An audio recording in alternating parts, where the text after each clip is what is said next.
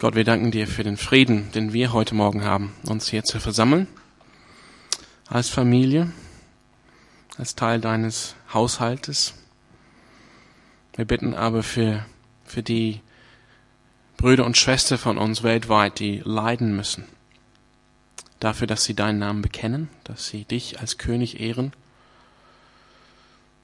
Ja, sei barmherzig, Gott, höre auf ihre Gebete Stärke uns als Kirche hier, dass wir und Gemeinde hier, dass wir ähm, mehr für sie beten, dass wir sie ständig oder stets bei uns, ähm, ja, dass wir uns ständig daran erinnern, dass wir mit den Geschwister von uns, die leiden, dass wir, den, dass wir mitleiden, dass wir das spüren an uns. Und gib deine verfolgte Gemeinde heute Morgen oder wo auch immer die sind auf der Welt Kraft, und Trost und Hoffnung und Mut. Amen. Ja, wie Marie ähm, gesagt hat, ist es, ähm, es geht um einen König heute Morgen. Ist ein königlicher Sonntag. Es ist ein messianischer Sonntag, könnte man sagen. Das heißt, auf den Mess Messias bezogen. Vielleicht ähm, habt ihr das auch mal hier in Freiburg erlebt ich, hoffe, ich weiß, ich habe es erlebt, dass man, man steht irgendwo hier in der Innenstadt und man hört so irgendwo, aus irgendeinem Eck in der Innenstadt, in der Fußgängerzone, hört man so laute Geräusche, vielleicht Trommeln. Man spürt, dass da große Menschenmengen sind. Man fragt sich, was ist das wohl? Und dann, vielleicht sieht man dann eine Demonstration oder einen Straßenumzug, irgendwelche, irgendwelche Art. Das ist so ein bisschen so die Stimmung, die wir heute Morgen oder in dem Text heute Morgen von Palmsonntag, die wir haben vor Jerusalem. Es ist ein königlicher Sonntag, weil ähm, was wir heute Morgen lesen werden in Lukas Evangelium, das ist so ein Triumphzug von Jesus Christus. Er kommt als König in die heilige Stadt in Jerusalem. Und Triumphzüge damals, das war so ein, so ein Ding in der antiken Welt. Das macht man heute nicht mehr so. Aber damals hat jeder das verstanden, was das bedeutet hat. Wir, wenn ihr schon mal in Rom, wer, wer war schon mal in Rom und hat den Titusbogen gesehen mit den ähm, sieben Leuchte drauf. Das ist der Triumphzug von dem Kaiser, er wurde dann danach Kaiser Titus, als er alles zurückgebracht hat von dem jüdischen Krieg. Und damals haben sie den Boden aufgeschlagen. Aber die, die, die Herrscher, die Könige sind dann in die Stadt marschiert, wo sie, wo sie herrschen werden. Also in Rom für den Titus oder in Jerusalem für den Jesus. Und die haben alles mitgebracht, was sie erobert haben. Die sind als ähm, als, als siegreiche ähm, Helden zurück nach Hause gekommen, zurück in die Heimat gekommen.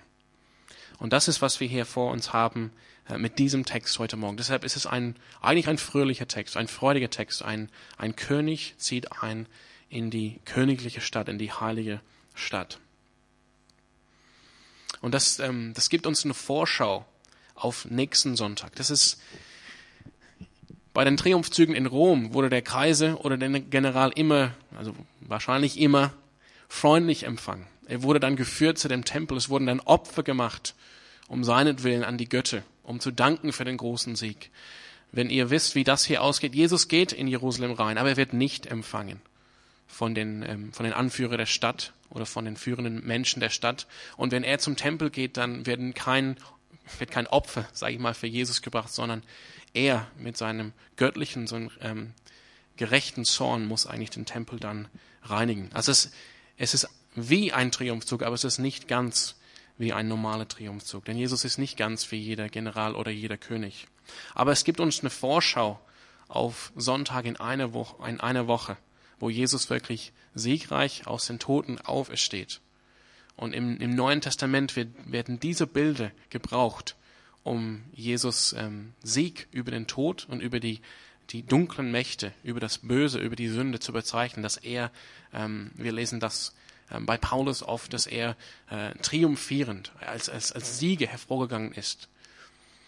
Und er hat diese Dinge gefangen genommen, die, die, die bringt er quasi jetzt mit, äh, mit nach Hause, mit in die heilige Stadt, weil er sie besiegt hat. Das heißt, es ist ein königlicher Sonntag, ist es ein, ein siegreicher Sonntag.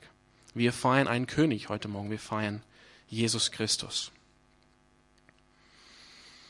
Wir möchten, ähm, ich möchte gleich mit euch anfangen, einfach gleich jetzt den Text aus Lukas 19 mit euch lesen.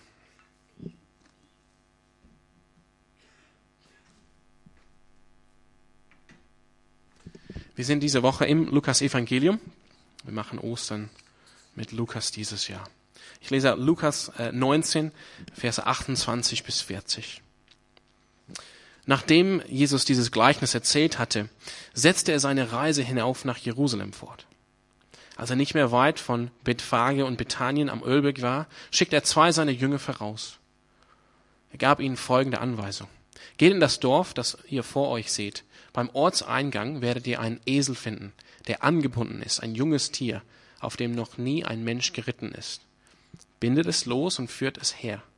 Und sollte euch jemand fragen, warum ihr es losbindet, dann antwortet, der Herr braucht es. Die beiden machten sich auf den Weg und fanden alles so, wie Jesus es ihnen beschrieben hatte. Als sie das Tier losbanden, fragten die Leute, denen es gehörte, warum bindet ihr es los? Der Herr braucht es, antworteten sie. Sie brachten den Esel zu Jesus, legten ihre ähm, Mäntel über das Tier und ließen Jesus aufsteigen. Während er nun so seinen Weg fortsetzte, bereiteten sich die Leute ihre Mantel auf der Straße aus. Als er das Wegstück erreichte, das vom Ölberg zur Stadt hinunterführt, brach die ganze Schar der Jünger in Freudenrufe aus. Mit lauter Stimme priesen sie Gott für all die Wunde, die sie miterlebt hatten. Gesegnet sei er, der König, der im Namen des Herrn kommt, riefen sie.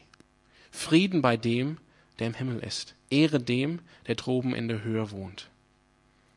Einige Pharisäer aus der Menge erhoben Einspruch. Meister, sagten sie zu Jesus, verbiete es deinen Jüngern so zu reden. Doch Jesus gab ihnen zur Antwort, ich sage euch, wenn sie schweigen, werden die Steine schreien.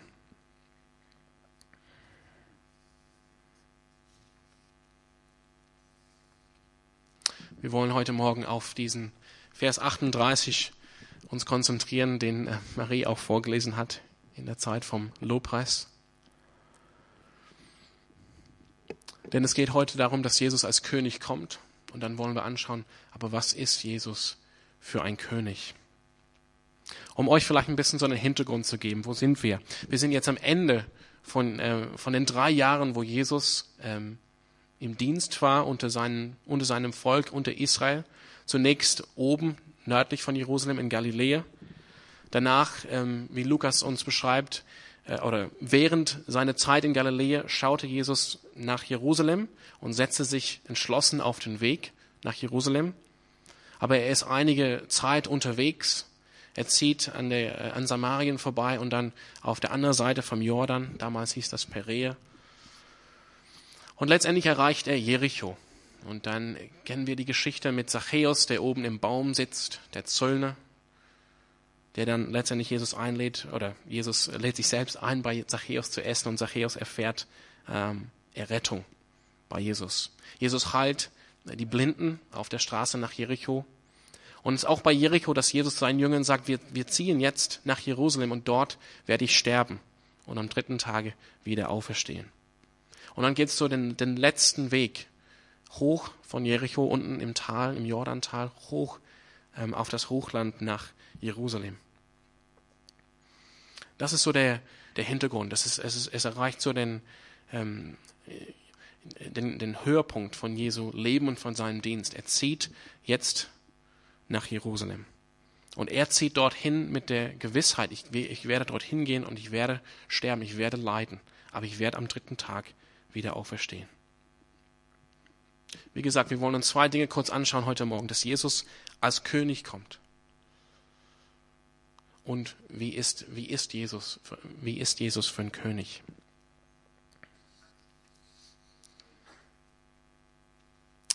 Jesus kommt als König. Ich weiß nicht, ob euch das so bewusst ist. Und wenn ihr, oft wenn wir reden mit Jesus, dann Vielleicht reden wir mit ihm sehr, sehr innig, sehr nah, sehr freundlich. Oder wenn wir Jesus noch nicht kennen, dann stellen wir uns eher so einen Propheten vor oder einen Lehrer unterwegs auf den, in den Felden von Galiläa oder auf den Bergen. Und das ist Jesus auch. Er ist auch ein Prophet und er ist auch ein Lehrer. Und wir haben auch eine innige Beziehung mit ihm als seine Jünger. Aber er ist auch ein König. Und das macht dieser Text sehr deutlich. Jesus ist ein König. Das Evangelium, die gute Nachricht, ist letztendlich die Nachricht, dass Jesus der rechtmäßige König ist, der König der Welt. Dass die, die Herrschaft von Gott, Gottes Königreich, was Gott vor Hunderten von Tausend von Jahren seinem Volk, den Juden und auch Israel verheißen hat, dass diese Herrschaft nun beginnt. Dass Jesus Christus ist der Sohn Davids, er ist der, ähm, der, der König. Ein Evangelium in der antiken Welt war die, war die gute Nachricht, ja, Ev von Gut und ähm, Evangelium von, von ähm, Botschaft, eine gute Botschaft ähm, von dem Herrschaftsantritt von einem neuen Kaiser oder von einem neuen König. Das heißt, es ist nicht nur eine gute Botschaft, dass es heißt, jetzt haben wir ähm, ähm, Vergebung für unsere Sünden. Das ist es natürlich auch, weil Jesus eben der Herrscher ist über Sünde und Tod. Diese Dinge sind besiegt, die haben keinen Anhalt an uns mehr, wenn wir Jesus vertrauen. Aber es ist auch die Botschaft, es gibt einen neuen König, es gibt äh, einen neuen Herrscher in dieser Welt. Jesus Christus ist der König und nicht Cäsar in Rom, nicht Herodes, in Galiläa oder in Jerusalem und nicht Pilatus als Statthalter. Jesus Christus ist der König und, und Lukas möchte, dass wir das verstehen. Im Vers 38 lesen wir, gesegnet sei er, der König. Lukas zitiert diesen Psalm 118 aus dem Alten Testament. Das ist jetzt keine normale Ankunft von irgendeinem Rabbi oder Lehrer auf dem Esel für das Fest, für das Passefest, was in der Woche ähm, in der kommenden Woche ansteht. Viele tausende Menschen sind um diese Jahreszeit nach Jerusalem gekommen. Die Stadt war voll, die, die, die, das Land drumherum war auch voll von den Pilgern, die gekommen waren für das große Fest.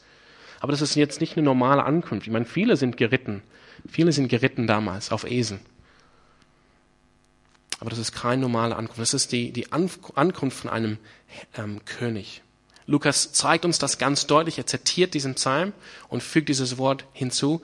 König. Gesegnet sei er, der König, der im Namen des Herrn kommt. Aber wir sehen, ähm, wie die Menschen ihre Mäntel auf der Straße ausbreiten.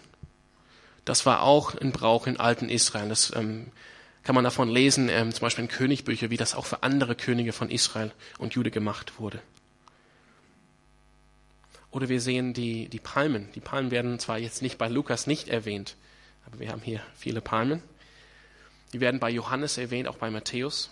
Palmen war so ein Symbol für Gerechtigkeit, für den Gerechten des Herrn aus den Psalmen. Palmen waren auch ein, äh, auch ein Symbol für den Tempel, für den, für den Ort, wo Gott den Menschen begegnet. Und man sieht auch hier von der Reaktion der Pharisäer, das ist hier eine politische Aussage von Jesus, eine, ein Herrschaftsanspruch. Ich komme jetzt als König. Jesus war auf jeden Fall bewusst, was er hier macht.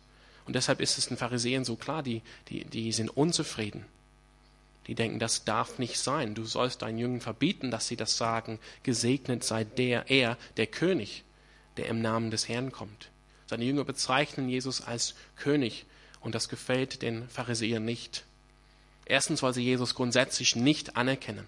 Und das wird sich dann deutlich zeigen in der kommenden Karwoche, der ersten Karwoche in Jerusalem, durch die Auseinandersetzung zwischen Jesus und den Pharisäern. Aber zweitens, weil sie Angst haben. Man kann nicht einfach jetzt so rumgehen und behaupten, man wäre der König.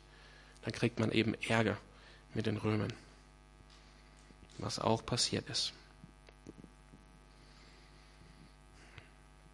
Das, was äh, verheißen wurde über Jesus, ganz am Anfang, bei seiner Geburt, dass die, die Weisen aus dem Morgenland gekommen sind und haben gesagt, wo ist der König der Juden? Wir sind hier, um ihn anzubeten. Und nun kommt Jesus als König und zieht ein in Jerusalem. Aber wie gesagt, er wird nicht angenommen. Wird nicht angenommen von den führenden Leuten und Menschen, von den Priestern, von dem Statthalter, von dem König Herodes aus Galiläa, der auch zu dieser Zeit in Jerusalem war für das Fest. Und deshalb weint Jesus über die Stadt, weil er erkennt, wenn er mich als rechtmäßiger Herrscher nicht anerkennt, dann folgt das Gericht. Das ist der folgende Text nach diesem Abschnitt und so kurz nebenbei, wenn ihr, ähm, ich lade euch dazu ein, das ist der Text für morgen am Montag bei unseren Andachten. Aber auch hier sehen wir eine Erfüllung, eine Prophetie die auch zeigt, dass Jesus ein König ist. Ich möchte euch eine, eine Stelle lesen aus Sacharja 9, Vers 9. Diese Stelle wird zitiert in Matthäus, hier wird es nur impliziert oder angedeutet.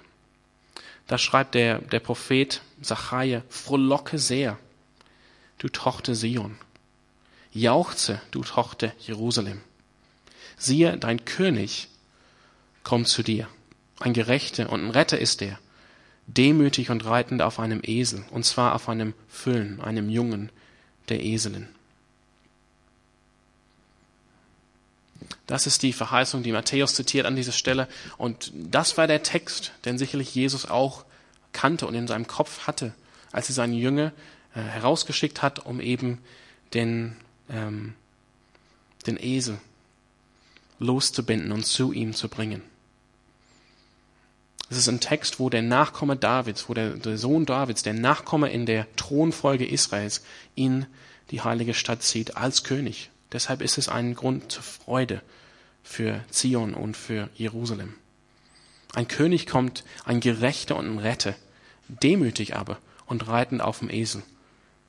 Wir wollen gleich das anschauen, welche Art von, von König ist Jesus.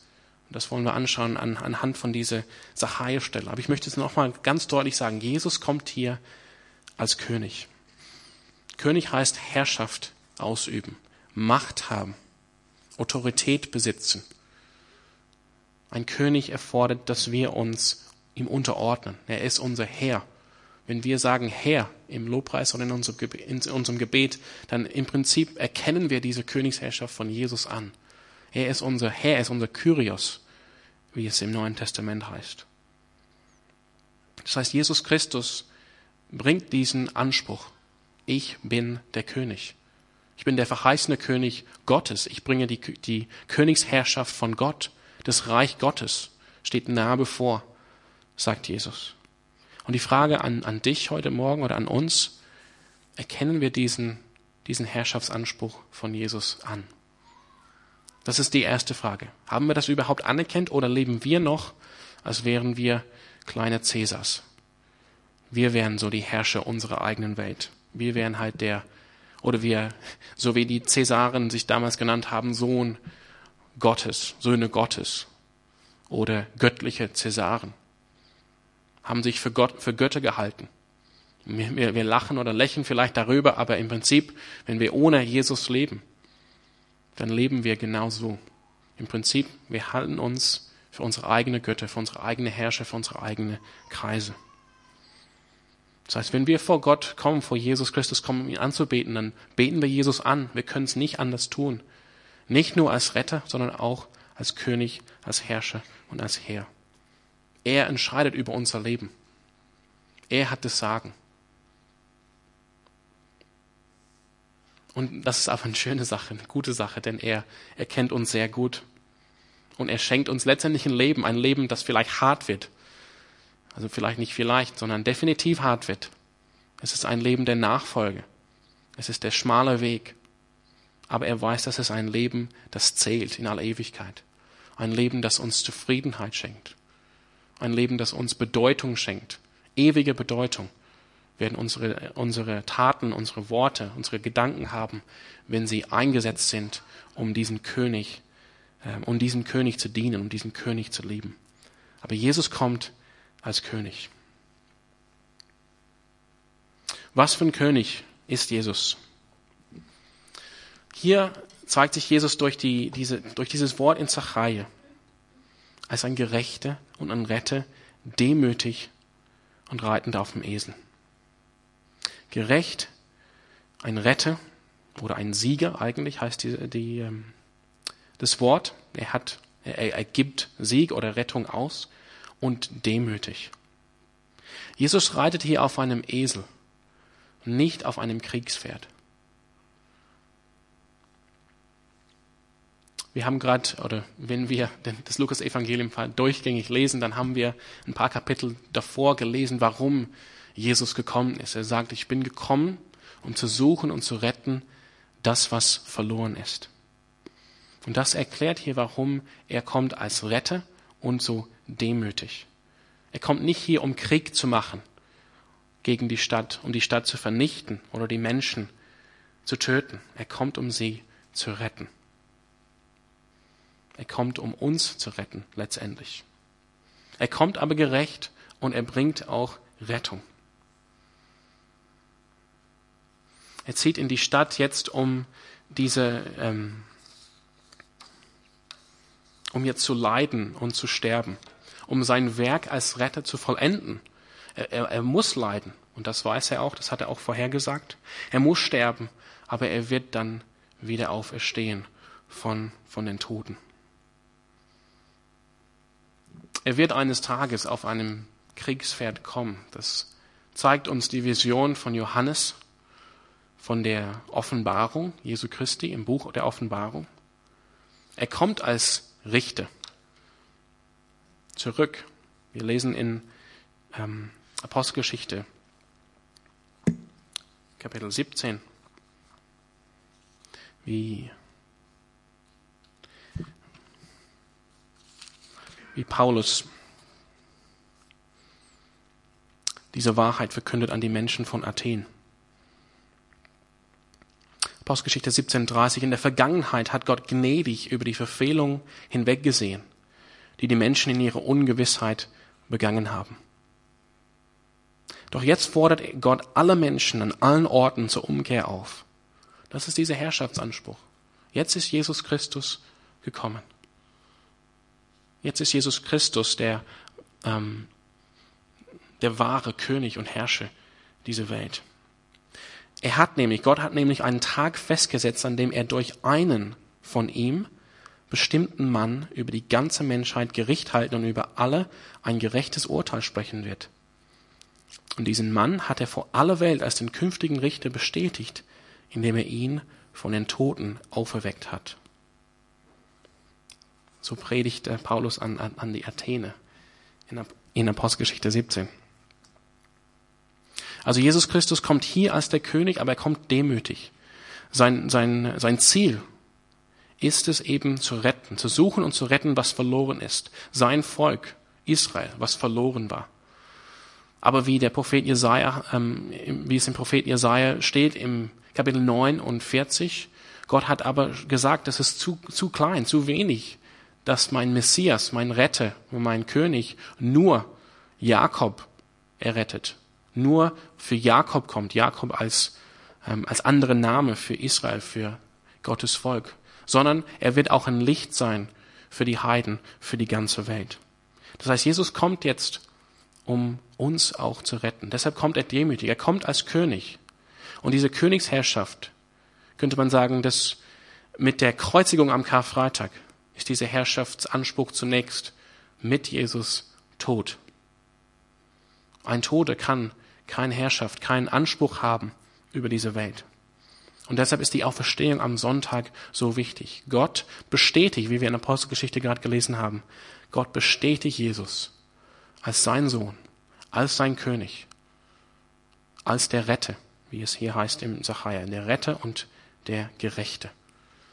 Tod konnte ihn nicht fangen, nicht halten, weil er gerecht war, ohne Sünde, ohne Schuld. Und dadurch, durch seine Auferstehung von den Toten, hat er die bösen Machte, die Mächte, die dunklen Mächte, Sünde, Tod, den Teufel und die Dämonen endgültig besiegt. Und Gott bestätigt ihn als Herrscher und König durch die Auferstehung. Nun leben wir in der Zeit der Gunst und Gnade, wo dieses Evangelium, diese Botschaft von einem neuen Kaiser, von einem neuen König, von einem neuen Herrscher durch die ganze Welt geht. Auch heute Morgen in gewisser Weise wird das Evangelium heute gepredigt, indem ich euch das jetzt sage. Jesus Christus ist der Herrscher. Und jeder von euch hat jetzt ist jetzt aufgefordert. Ich will jetzt nicht sagen, hat die Möglichkeit. Ich will sagen, das ist eine Aufforderung. Jeder von euch hat jetzt die Aufforderung oder wird aufgefordert, auf dieses Evangelium zu antworten, auf diese kaiserliche Botschaft von Gott selbst zu antworten. Wirst du diese, diese Botschaft und diese Herrschafts, Herrschaft von Jesus anerkennen oder nicht?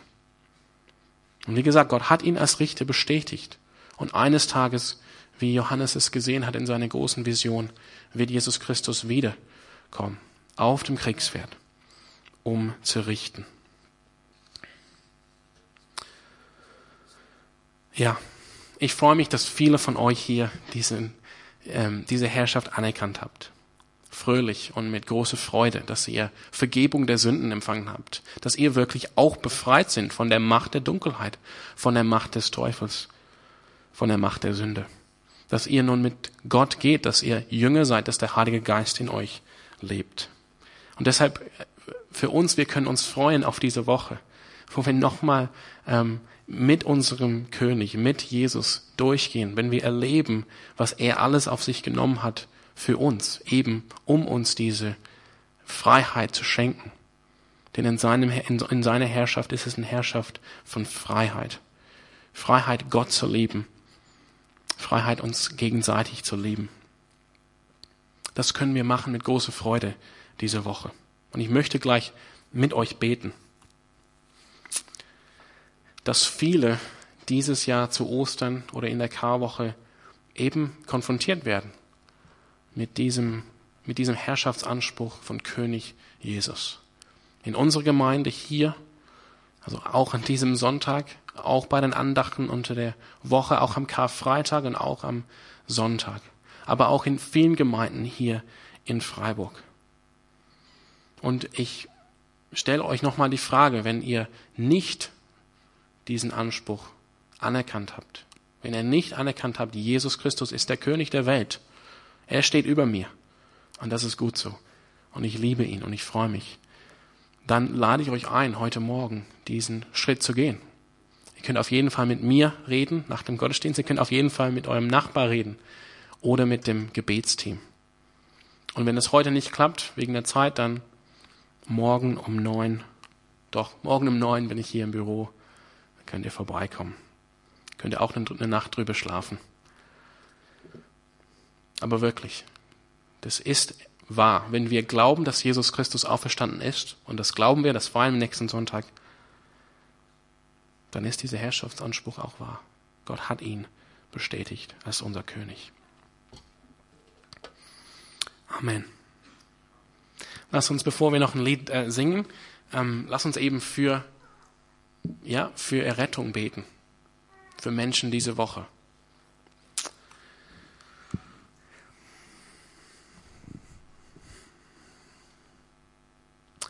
Herr, ähm, wir kommen demütig vor dir und danken dir für deinen König Jesus Christus, für deinen Sohn, danken dir für die Errettung, die er uns geschaffen hat, indem er treu diesen Weg gegangen ist, indem er, er wusste, als er in, in diese Stadt einzieht, innerhalb der Woche wird er gekreuzigt außerhalb der Stadtmauer.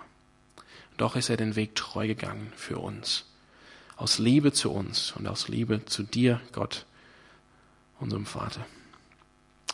Herr, wir möchten, dass viele Menschen, dass alle Menschen diese Wahrheit begreifen und erkennen dass sie erkennen, dass du wirklich König bist, König dieser Welt. Dass es sich lohnt, in deinem Königreich zu leben, unter deiner Herrschaft zu leben, dass es letztendlich Freiheit ist, wenn du unser König bist. Ich bitte dich diese Woche für diese Gemeinde, aber auch für diese Stadt, für alle Gemeinden, lass diese Woche Gott, dass die christliche Gemeinde hier in Freiburg ein klares Zeugnis abgeben an die Stadt und an die Menschen von dem Evangelium und von dem Zentrum unseres Glaubens als Christen, Christen, dass Jesus Christus gestorben ist, dass er die Mächte der Dunkelheit und der Sünde und des Teufels besiegt hat, dass er jetzt Leben und Vergebung verspricht für alle und dass er uns eine lebendige Hoffnung in Zukunft schenkt, nämlich die Auferstehung von den Toten. Hilf uns klar, diese Botschaft zu verkünden diese Woche, Gott, Hilf uns jetzt hier erfrischt zu werden von dem Wort, aber auch von dem Lobpreis und vom Gebet und von der Gemeinschaft, um Zeugen zu sein diese Woche für dich, Herr Jesus. Wir bitten dich, dass du Errettung schenkst diese Woche. Dass Menschen, die vielleicht seit Jahren in Gemeinden kommen, aber es noch nicht verstanden haben oder noch nicht den Schritt gemacht haben, dass sie, es, dass sie es diese Woche machen. Und dass Menschen, dass du Menschen führst, durch deinen Geist in die Gemeinden zu gehen, um das Evangelium zu hören, in diese höchste Woche des christlichen Jahres, wo wir das Zentrum unseres Glaubens feiern. Und wir beten, dass du uns Kraft schenkst diese Woche, Mut schenkst in den Gesprächen auf, der Arbeits-, auf dem Arbeitsplatz oder mit unseren, ähm, ähm, mit unseren Familien oder Freunden oder in der Schule oder im, in, der, in der Uni, wenn wir lernen. Ja, dass wir unseren Mund aufmachen und, und bekennen. Jesus Christus ist der Herr, er ist der König. Und ich gehe mit diesem König, lebe mit diesem König. Willst du nicht auch mit diesem König leben?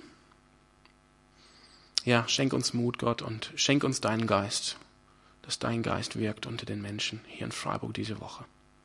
Und segne du deine Kirche. Amen.